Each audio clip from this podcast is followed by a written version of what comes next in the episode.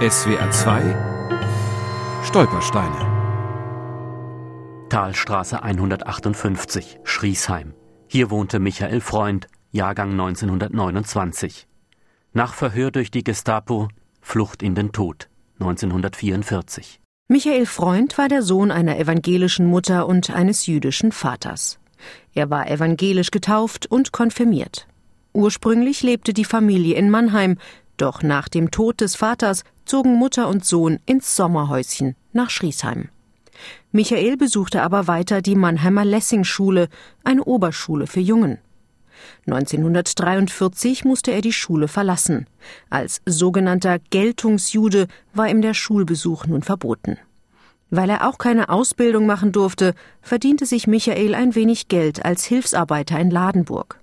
Irgendwann im Jahr 1944 war es dann, als der Jugendliche mit einem Mühlenarbeiter ins Gespräch kam und dabei offenbar Kritik an den Nationalsozialisten übte.